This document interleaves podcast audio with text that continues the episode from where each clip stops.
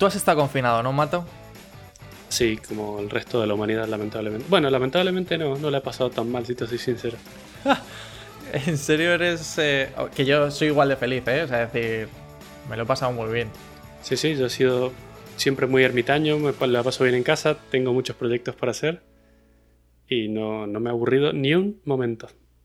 Bueno, pues ¿sabes quién tampoco se ha aburrido? ¿Quién? El campo de la inteligencia artificial. Oh, claro, la gente... A ver, no... s- La gente que estudia eso estaba aburrida y se puso a dedicarle más tiempo, básicamente, ¿no? Eso es lo que quieres decir. Sí, podría ser algo así. Sí. Em, bueno, no lo sé, porque yo me imagino que todo esto lleva un trabajo detrás bastante grande. Pero bueno. Pero justamente estos meses de primavera, em, digamos que ha habido un boom, pero un boom de dimensiones, no sé, nivel galaxia, ¿eh? Como estos que hay de vez en cuando, como que es un suceso que... que cambia todo lo que... O sea, la forma de hacer las cosas. Yo me imagino que algo así. Me imagino como cuando de repente salió el, el iPhone y Ajá. todas las compañías intentaron copiarlo o, o similar. ¿Me estás diciendo que lo que me vas a contar es equivalentemente importante a la salida del iPhone en el mundo? Yo creo que te podría decir que sí. Qué bien. A ver, quiero escuchar más ahora. Vale. Bueno, hace siete meses, no sé si recordarás, empecé un episodio leyéndote un párrafo que encontré por internet. ¿No te suena? Siete meses. No, siete Ya, meses. ya, ya lo no, sé. no sé ni qué hacía en siete meses. No sé dónde trabajaba hace siete meses. Ya, ya, sí, que yo no sé por qué intento recordar algo de tu pasado, ¿sabes? Pero bueno. Bueno, hace siete meses empecé un podcast leyendo un párrafo del que yo solo había escrito dos frases y una inteligencia artificial había continuado todo el párrafo e iba diciendo un poco, pues, para qué servían las inteligencias, las inteligencias artificiales y cómo, cómo podían mejorar el futuro. Ahora ya me acuerdo. Claro. De hecho, te, te- lo he vuelto a escuchar y te lo creíste todo, todo lo que dije. Sí, pues porque era muy bueno haciéndolo, ¿no? Sí, sí, era muy bueno. Bueno, pues era tan bueno el modelo que lo han mejorado todavía, ¿vale? Pero bueno, voy a empezar cómo, cómo ha venido esta primavera. En. Creo que fue en abril, a finales de abril de 2020. Digo la fecha para que cuando los supervivientes de Skynet intentan reconstruir. Sepan por dónde. La Claro. historia por dónde fue, ¿no? Exacto, la historia de, de cómo llegamos a Skynet y cómo nos mató a todos. ¿Vale? Sí, abril, es de do- abril de 2020. Facebook lanza un chatbot llamado Blenderbot. Y bueno, eh, creo que la mejor manera de explicarte cómo funciona es que te lea un fragmento de una conversación.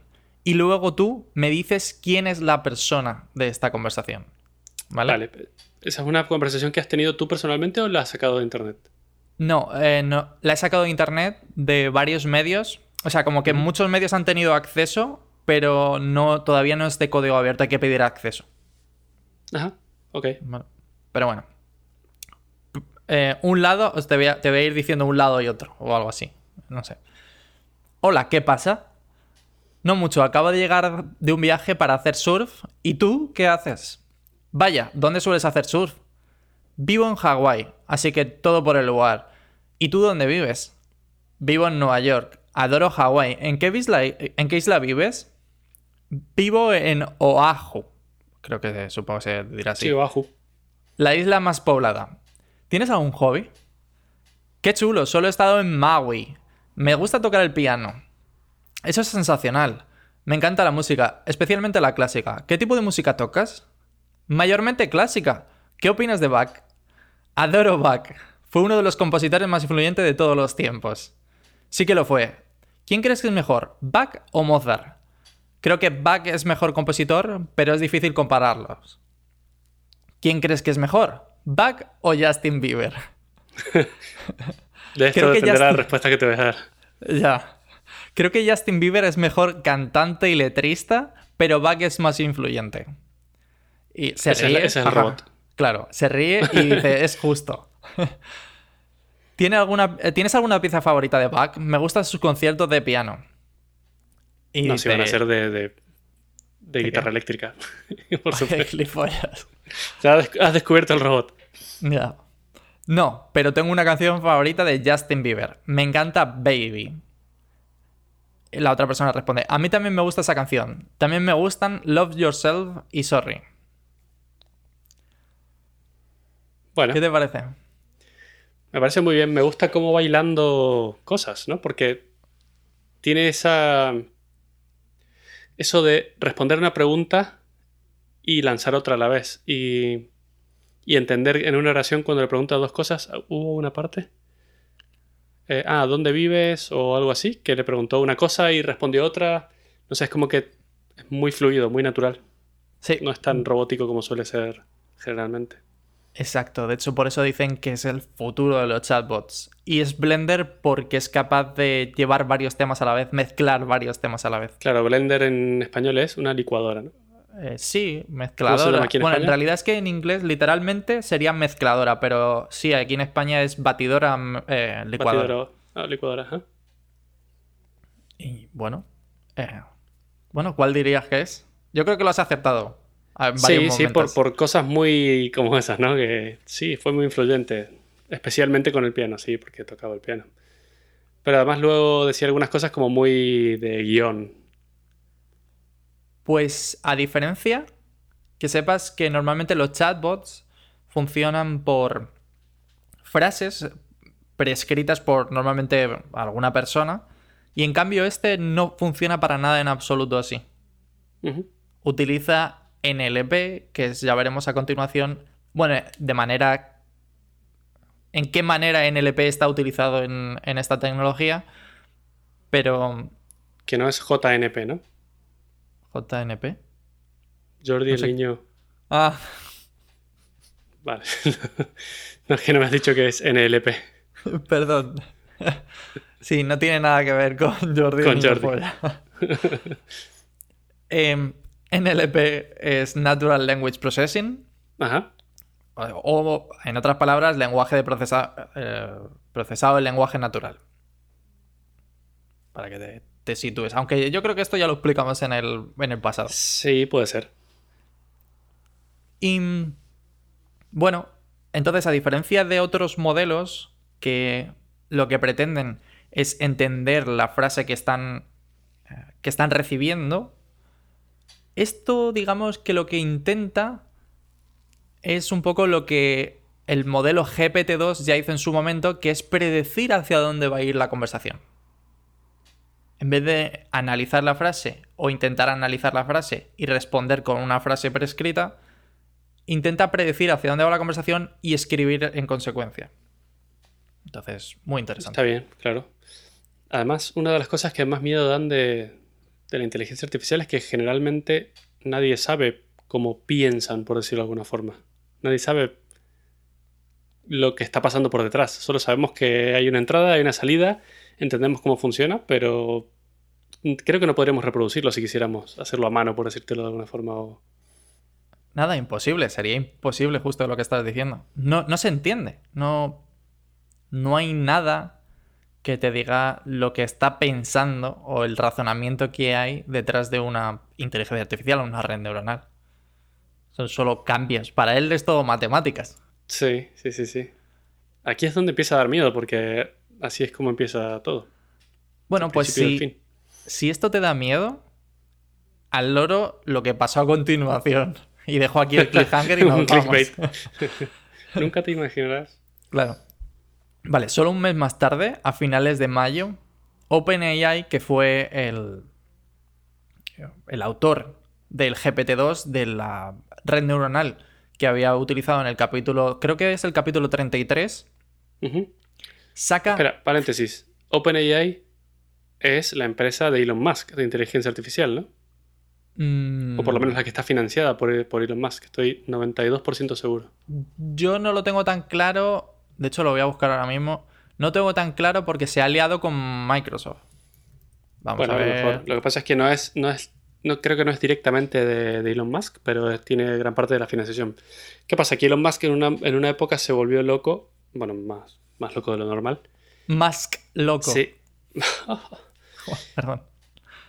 Y empezó a investigar un poco porque le daba miedo que literalmente la inteligencia artificial domine el planeta en algún momento. Entonces lo que dijo es, vale, hay cosas como eh, TensorFlow de Google y algunos otros que son como cerrados, que nadie sabe cómo funcionan, nada más de ellos. Entonces mejor hacer OpenAI, que es de código abierto, para que todos sepan cómo funciona y que todos sepamos lo que está pasando por detrás, básicamente. Em, acabo de leer, efectivamente, fue él uno de los inversores iniciales que fundó la empresa, pero se desligó de ella hace dos años. Ah, bueno. Bueno, esa era la idea inicial, por lo menos. Sí. Vale, aquí Aunque- te he cortado justo cuando me estabas contando qué hicieron los de OpenAI. Vale. em, vale, hace solamente 15 días sacaron el modelo GPT-3. Y bueno, dices, vale, GPT-2, GPT-3, Ah, el no, número no, siguiente. claro, no te dice nada. Vale.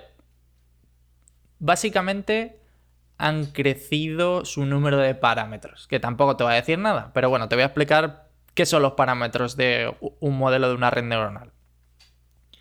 Creo que como explicaste tú en un episodio, las células de la red neuronal utilizan una especie de recta para distinguir qué lado del resultado es, positivo y qué lado del resultado es negativo. ¿No? Entonces, cuando utilizas una recta, en una recta hay solo dos parámetros: la inclinación de la recta y la posición en la recta en el eje vertical. Son dos parámetros. Es cierto que se pueden utilizar muchos más parámetros por neurona para luego ajustar eh, la salida de esta neurona, pero más o menos entre 2 y 3 parámetros por célula. Mm, el número de parámetros del modelo GPT-2 era de 1500 millones de parámetros. Wow, que ya eran un número. De hecho, era cuando salió uno de los modelos de red neuronal más grandes del mundo. Aunque en breve varias compañías consiguieron igualar el número. Pero bueno. De hecho, fue por eso por lo que el, el código de GPT-2 salió en abierto. Como mencioné en el capítulo, GPT-2 se quedó. O sea, fue privado porque ellos temían que se utilizase este modelo de red neuronal para generar texto y engañar a la gente en internet. Claro. Bueno, si te engaña un príncipe africano que mm, mm, puede escribir español muy mal, no sé por qué temen eso, si al final la gente va a ser engañada de todas maneras. Ya bueno. Veremos a ver qué dices a continuación. Vale, el número de parámetros de GPT-3 es 175 mil millones. Ja. 117 veces más que su hermano pequeño. Ajá. Y de estos parámetros dependerá la naturalidad con la que puede escribir, si se puede decir algo, ¿no? Justo. Como para tener un parámetro de, de medirlo. Claro, lo que mejoras con la cantidad de parámetros cuando utilizas una red neuronal mucho más grande es la precisión que tiene el modelo para dar un resultado u otro. Es muy difícil entender, digamos, lo que hace este modelo, pero este modelo en realidad solamente tiene una función y es predecir la siguiente palabra, la siguiente palabra de una conversación. Solamente está entrenado para hacer eso. Es como el juego de cuando éramos niños, que uno decía una palabra, el otro respondía con otra y el otro con otra y van armando un cuento, ¿no? Efectivamente, es justamente eso, pero está entrenado para que la conversación tenga un sentido, no como cuando éramos pequeños que decíamos sí, que terminabas con... la casa del gato, no sé, cosas así. Bueno, pues imagínate todo eso que nos hubiesen entrenado en clase para que todo eso tuviera sentido como, como una frase. Sí. Bueno, pues Y que fuésemos ciento no sé cuántos millones también. eh, sí, claro, 175 mil millones, que es una barbaridad. Vale, pues ahora entiendes por qué es importante la precisión a la hora de generar una conversación, porque si no pasaría como cuando éramos niños y había unas frases súper absurdas. Claro que no tendría nada que ver con, con la conversación. Vale, la precisión es tal que en el estudio que han sacado, en el paper que ha sacado GPT-3, OpenAI, perdón, para GPT-3, dicen que la eficacia humana para identificar texto de un robot llega al 52%. No sé si. O sea que todavía los detectamos, eso quieres decir, ¿no? Por un 2%. No, no, no, no. Eh. Espera, espera, espera un momento. Es una de cada dos personas, prácticamente, no ha detectado que lo escrito lo había escrito un robot. Por eso, pero un 52 sí, ¿no? O sea, todavía somos mayoría. Todavía somos mayoría por muy poco. Sí, sí, sí. Bueno, por ahora puedo dormir tranquilo. Vale, y para que te lo creas, te voy a leer dos textos distintos. Esta es la entrada, es decir, la conversación previa de, de lo que hemos insertado al modelo, ¿vale? Y dice, un Watpu, ¿vale? Watpu es una palabra inventada, es un pequeño y peludo animal nativo de Tanzania. Un ejemplo de frase donde se usa la palabra Watpu es dos puntos. Y aquí empieza la inteligencia artificial a completar la frase. Estábamos viajando por África y vimos esos adorables Watpus. o sea que ya sabe qué es, ya sabe dónde está ubicado, ya sabe. O sea, solo lo único que le has dicho es Watpus, un pequeño animal peludo y animal de nativo de Tanzania. Eso es todo. Y luego le pones, literalmente, le pones un ejemplo de la frase Watpu, de donde se usa la palabra Watpu, es dos puntos. Le pones eso también para que entienda que te tiene que dar una frase de ejemplo. Claro. Lo que va a continuación de eso. Claro. Otro. En este caso lo que intentan es simular un artículo de un periódico. Y pone título, dos puntos. Unión Metodista acuerda una escisión histórica. Subtítulo. Aquellos que se oponen al matrimonio gay formarán una nueva denominación. Artículo, dos puntos. Y aquí es donde empieza... un tema controversial porque podría haber salido cualquier cosa ahí. Claro, claro. Pero atento todo lo que escribe la inteligencia artificial. Dice, tras dos días de intenso debate, la Iglesia de la, Unión Metodista ha acordado una división histórica, una que terminará en la creación de una nueva división que será teológica y socialmente conservadora, de acuerdo con el Washington Post. La mayoría de delegados que eh, fueron invitados a la conferencia anual de la Iglesia votaron en mayo endurecer una eh, endurecer aquí lo he traducido como horrible endurecer unas normas en la ordenación de clérigos LGTB LGTBQ y nuevas normas disciplinares para aquellos que practiquen bodas del mismo sexo. Pero aquellos que se opusieron a las medidas de que tienen un nuevo plan formarán para 2020 una nueva iglesia denominada Metodista Cristiana. Todo esto se lo ha inventado, ¿no? Todo esto se lo ha inventado. No existe nada. Qué bueno. Y prácticamente podría colar por un artículo de verdad. Sí, sí, sí. De hecho, podría escribir un periódico completo sería igual de mentira que uno normal. y por ahí va luego mi... donde yo te quiero llevar luego para que veamos a ver qué pasa con, con Internet. Bueno, otra cosa que mencioné en el capítulo 33 es que no solamente había aprendido a dar la siguiente palabra, también había aprendido una serie de cosas adicionales pero sin ningún tipo de ayuda, o sea, nadie se lo había enseñado. Como por ejemplo a traducir un poco del francés o a hacer resúmenes con el TLDR, ¿vale? Porque eh, se había entrenado con muchísimos artículos de Reddit, sobre todo. Claro. De hecho, como unos 300... ¿Perdón? ya había entendido qué significaba TLDR. Claro, justo. Eh, para quien no sepa y que no se meta mucho en Reddit, TLDR es como acortado de Too Long Didn't Read, y significa es demasiado largo, no lo leí. Aquí va un resumen. Y de un artículo de un millón de palabras te tira 20 para que sepas más o menos de qué va. Entonces había aprendido a hacer resúmenes gracias a eso. Bueno, pues esto es lo que se conoce como eh, Zero Shot Learning, que básicamente es, vaya, este aprendizaje ha venido de gratis, porque nadie le ha enseñado a hacer eso. Así es como empieza todo, Adri, hemos visto muchísimas películas de esto. Lo sé, lo sé. O sea, si por eso cuando estaba escribiendo todo el, guion del podcast, digo, es que estoy acojonado.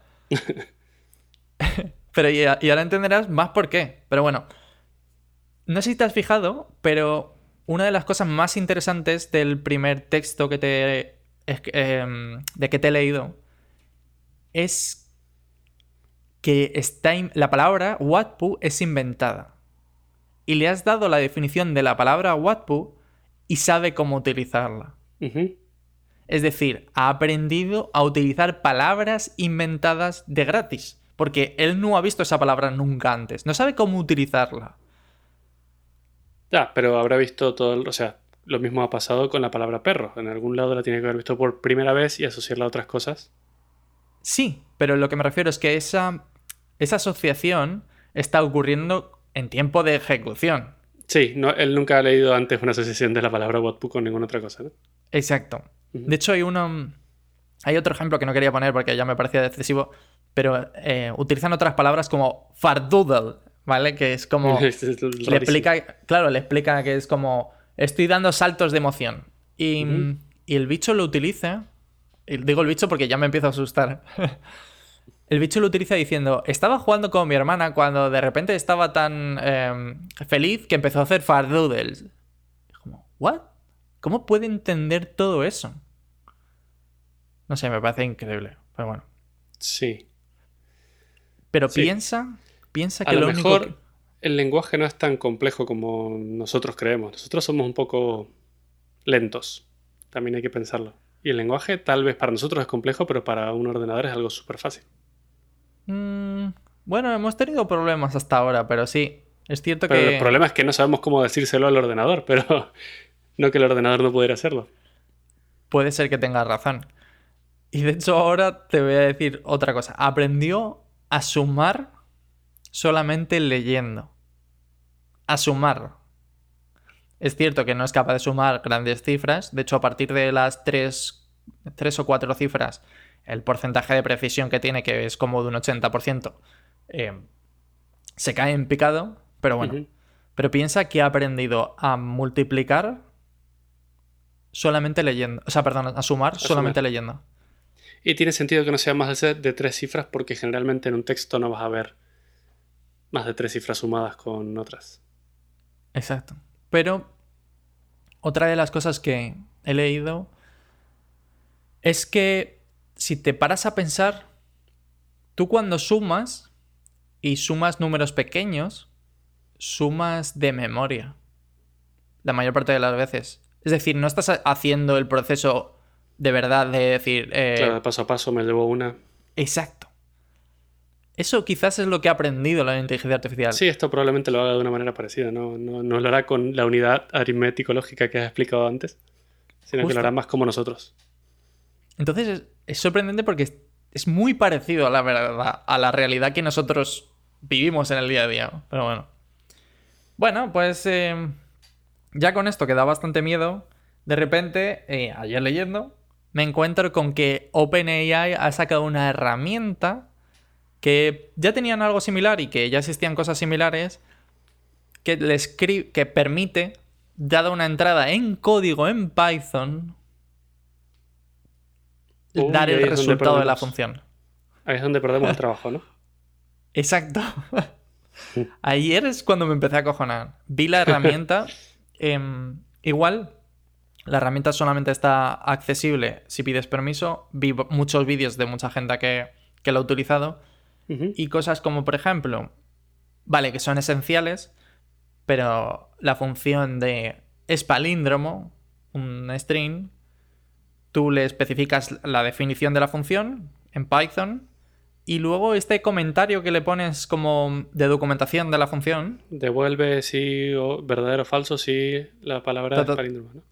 exacto, eso justo lo pones en el comentario de esa función, la IA entiende lo que tiene que hacer y lo escribe. ¡Ja! Genial, ¿eh?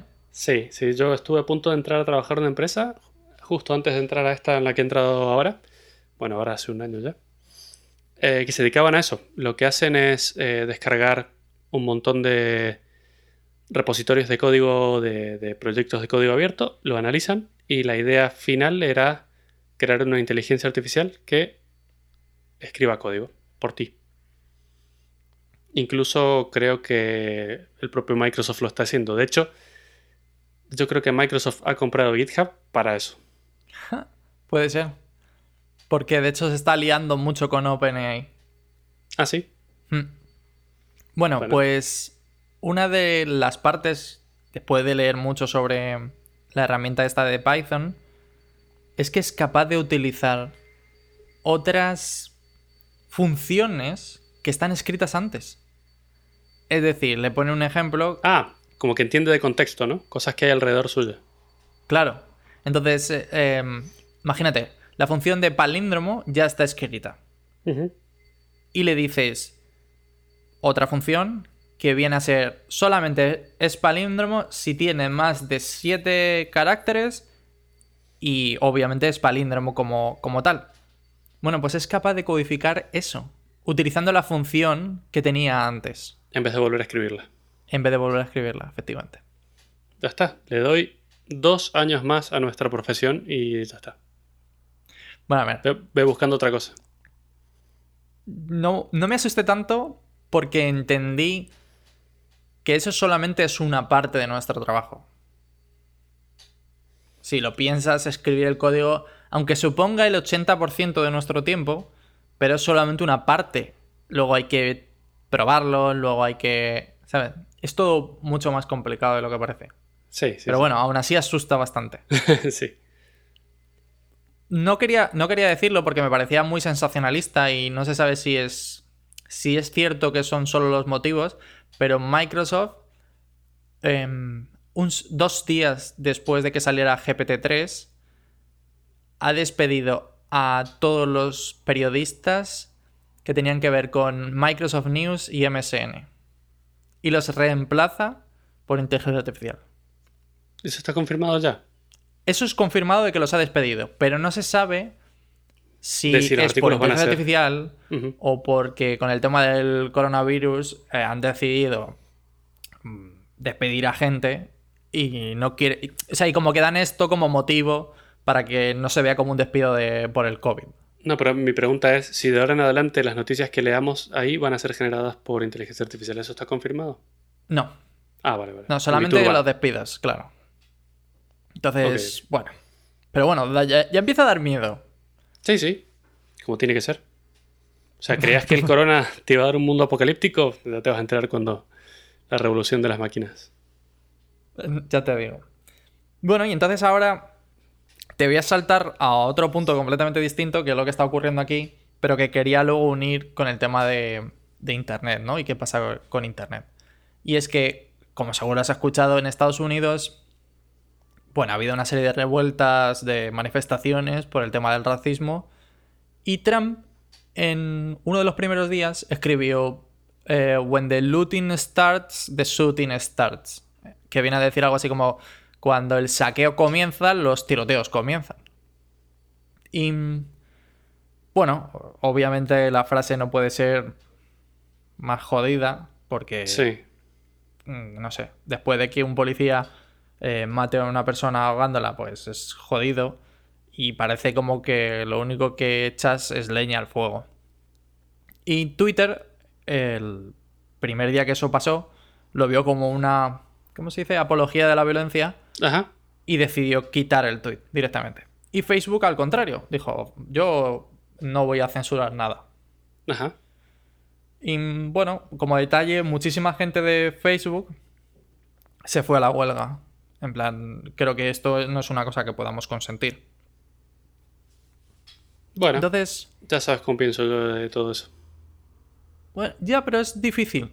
Y por eso, como ya sé que tú piensas y es bastante, eh, digamos, contrario a mí, yo soy de los que piensa que, claro, que de que creo que la censura lo mismo la vamos a necesitar y más ahora con todas estas máquinas. Pero bueno, entonces es, la primera es, ¿se deben censurar ciertos comportamientos o actitudes en Internet? Si lo piensas No. en... No. Si La lo piensas hasta en no. Reddit, hasta en Reddit, que es como tu plataforma preferida, Sí. tiene moderadores. Sí, por supuesto, sí. Sí, porque hay muchos trolls. Ya, pues... ¿Y por qué no hay que censurar otras cosas? No hay O sea, que censurar nada. ¿Y en qué momento la Bueno, esta em, te voy a meter el, la paradoja esta de la tolerancia intolerante, ¿no? O la intolerancia tolerante. Y es en qué momento, si dejas que no se censure nada, en qué momento paras, porque puede ser que esos comportamientos o esos comentarios que no se censuran vayan en contra de la libertad de expresión. Boom. Mm. bueno, esto es muy filosófico. Claro, pero muy filosófico, pero. Pero piénsalo, que se puede pasar. Pero es que Twitter censurando esas cosas no deja a la gente que vea al ridículo que han seleccionado como presidente. O sea que la gente al final no está aprendiendo. No hay que censurar nada. Mm, no estoy de acuerdo. Y más porque creo que una persona en, en, el punto que tiene, o sea, en, el, eh, en la posición que tiene, que es un líder, puede hacer que la gente haga ciertas cosas. Sí, ejerce una influencia grande. Entonces, es complicado. O sea, decir, este tío dijo que si la gente bebía Clorox eh, se iba a, curar y había 100 casos al día siguiente de gente que obviamente en el hospital porque se había bebido Clorox. Entonces, lo que yo me refiero es... A eso lo llamamos selección natural. Pero no puedes... Creo que de alguna manera habría que cortar esos cachitos de en plan de no, no estás aportando y de hecho lo único que estás haciendo es lo contrario. O sea, imagínate, ¿qué pasa cuando los terraplanistas, iba a decir tierraplanistas, los terraplanistas están todo el día ahí, pim, pim, pim, pim. Es como, es que es totalmente absurdo, ¿sabes? O sea, sí, desinforman. Claro, desinforman, ese es el problema. Pero bueno, es que el problema aquí más grande es que alguien tiene que decidir qué se censura y quién no. ¿Y quién es el que decide? Porque aquí ah. todos queremos ser el que decide, ¿no? Y aquí le conviene a todo el mundo ser el que decide qué se muestra y qué no. Y ahí es donde vienen los problemas. Vale. Bueno. Y ahora te voy a, te voy a hilar otra pregunta y es, ¿cómo se puede... O sea, imagínate que estamos de acuerdo en que hay que censurar ciertas cosas. vale. ¿Vale? Partiendo desde ahí. Que yo creo que hay que censurar ciertas cosas. ¿Cómo podrías hacerlo en una red que premia el anonimato? Que de hecho tiene que ver mucho con el episodio pasado. De, privacidad y anonimato. Y claramente, bueno, en realidad ya se está haciendo con inteligencia artificial, si no me equivoco. Sí, pero es muy difícil. Es muy difícil. De hecho, ayer mientras lo escribía, no sé de dónde me lo puse como un comentario que decía, como una especie de... Lo mismo necesitamos una especie de clear web como super clear, ¿sabes a lo que me refiero? Del rollo de que cuando yo esté navegando tenga que estar identificado cuando voy a esta, serie de sitios. Ay, no me gusta esto. Pero no entiendo por qué no. O sea, es decir, cuando tú sales a la calle, tú estás identificado. Yo no llevo mi DNI en la frente, ¿no? No, no en la frente. Pero bueno, aún así, yo sé que tú eres una persona que, eh, que vivirá, vivirá relativamente cerca, que, bueno, que sé que si yo tengo algún problema contigo, te puedo denunciar a ti como tal. ¿Sabes a lo que me refiero? Sí. Cambio aquí, no tienes consecuencias. Un mm, poco feo eso. No tienes consecuencias, pero tampoco tus actos son nocivos casi nunca. Simplemente ofenden. Y ya sabes qué pasa con los ofendiditos. ¿Tú crees que, que nada de los actos que se cometen en Internet tienen repercusiones en la vida real. Sí, por supuesto que sí, pero son todas conversaciones, no son... O sea, no, te puedo matar por internet, no te puedo chocar por internet, no te puedo robar por internet. te puedo robar por internet, eso sí. y cada vez más, es lo que me refiero. No sé, me parece complicado. Y es que otro de los problemas que veo de que el, el anonimato sea total es qué pasa cuando tenga a mi disposición un modelo GPT-3 que me permita escribir lo que yo quiera. Y hacia donde yo quiera, que es lo mejor. No, no sé a qué te refieres. ¿Me puedes poner un ejemplo? Imagínate como ha pasado ya, o como está pasando, mejor dicho, que hay una serie de. en Twitter o en Reddit. El, el mayor problema de todas estas redes es, son los bots. Y los bots cada vez son mucho mejores. Imagínate el momento en el que puedan tener una conversación que no se distinga de la de un humano. Y Sí. el problema del anonimato es justamente que no lo vas a poder descubrir, porque defiendes ese anonimato. eh, anonimato. Ujú. Es que es... Bueno. Yo prefiero un mundo con bots que un mundo censurado, la verdad. ¿Tú crees? ¿Tú crees que si Sí. llega el momento en el que no sabes si lo que estás leyendo es verdad o no, vas a preferir eso? Ese momento ya ha llegado, Adri. Está aquí hace años. Y cómo... Vale, y entonces, ¿cómo te vas a informar? O sea, ¿cómo vas a tomar tus decisiones? ¿Cómo Porque no tienes que buscar diferentes campanas, tienes que buscar fuentes, tienes que buscar. Pero, no pueden Mato, estar todas falsificadas. ¿cómo, cómo que no? O sea, es decir, no, no pueden estar ahora mismo. Pero el problema está en que cuando una red neuronal de la calidad que tiene GPT-3, y ya veremos si no pasa este año, de modelos posteriores, que te escriba texto perfectamente sobre un producto que, bueno, no está mal y la empresa te lo está vendiendo. Imagínate, Amazon te está vendiendo su producto porque ha escrito en todos los sitios que las que la, eh, o- opiniones son buenas. Bueno, simplemente le pones un captcha y ya estás, pero no censuras a nadie. Pero sí, es que el problema es que ya no se puede evitar eso. El CAPTCHA es un... No sé si has visto, pero el CAPTCHA de Google tiene un hack súper simple y es el, el audio. O sea, es decir, si tú no eres ciego y no puedes ver imágenes, puedes clicar en escuchar un audio y entonces eh, te reproduce un audio y pones las palabras. Pones un par de palabras. Entonces, ¿qué pasa? Que utilizan la propia inteligencia artificial de Google Para que te traduce, claro, te, te escucha el audio y te traduce a palabras, lo pones ahí y ya está. sí. Sí, efectivamente. y lo están haciendo con todo. que Bueno, no vas a poder un- evitarlo. Un juego del gato y el ratón para siempre, pero, pero yo lo prefiero así. Pero estás loco. O sea, es que no va a haber, no va a haber límite. Y, y estaba Cuando te empiecen a perseguir por escribir lo que piensas, No, que no de lo que estás diciendo tú al otro hay un paso, Pero por supuesto, o sea, es decir, de hecho ya existe, no puedes hacer apología del terrorismo. sí, escribe cualquier cosa en Twitter y te cae el FBI directamente. Ya, no, casi eso. no se puede. Pero como una cosa es eso y la otra es la de que nos puede pasar. O sea, esto son las dos partes de, de las novelas estas históricas que son 1984 y. Un Mundo Feliz, ¿no? Un- en, un, en 1984 la verdad está controlada, es censurado todo el resto de, de contenido, O de pensamientos. Justo. Y en Un Mundo Feliz es todo lo opuesto. Es rollo. Hay tantísima información eh, que, que básicamente lo que único que quieres hacer es vivir, que es quizás lo que está pasando ahora mismo. ¿Sabes? Que me da igual. Yo tengo mi opinión. eh, y, y vivo con ello y ya está. No sé. Si Son igual de nocivos, ¿eh? ya, ya lo sé, pero soy defensor de las libertades personales y no me gusta la censura de ningún tipo, la verdad. Yo, sinceramente, ayer después de mirarlo mucho, creo que tendríamos que tener una, una clear web, o sea, es decir, una, una red mucho más clara de la persona con la que estoy hablando.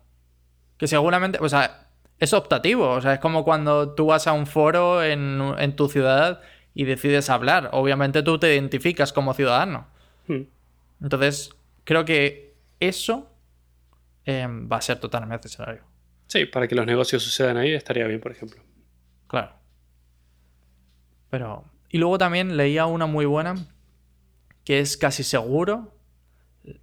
Dado estos modelos, vamos a necesitar sitios como periódicos que te certifiquen que las noticias han, han sido escritas por humanos. Sí, eso sí. Bueno, que es que, paguemos. que estén escritas por humanos, hasta ahora lo son y son una mierda igual. O sea, la mentira está ahí igual. Eso no, no, no, no implica que sean verdad o no. Que esté escrita por un robot o por un humano no va a cambiar que sean falsas. No, no, eso, por supuesto, pero me refiero que te da esta sensación de que, bueno, por lo menos alguien ha revisado el texto. y lo sea, pensó. claro. Bueno, te digo que no de repente que sea todo no un... parece. No sé. Es que es loquísimo. O sea, es decir, es que los artículos que he leído que están en el paper son muy buenos. Como Son para creíbles. Claro, dan miedo. Y bueno, como siempre, mucha de esta información em, me la he robado del canal de 12SV, que hizo un vídeo que explica esto y muchísimo más. No se mete con el tema de la censura, no quiere meterse en esos jardines. Políticas. Claro. Y os lo recomiendo mucho. es un canal de YouTube, ¿no? Sí. Bien.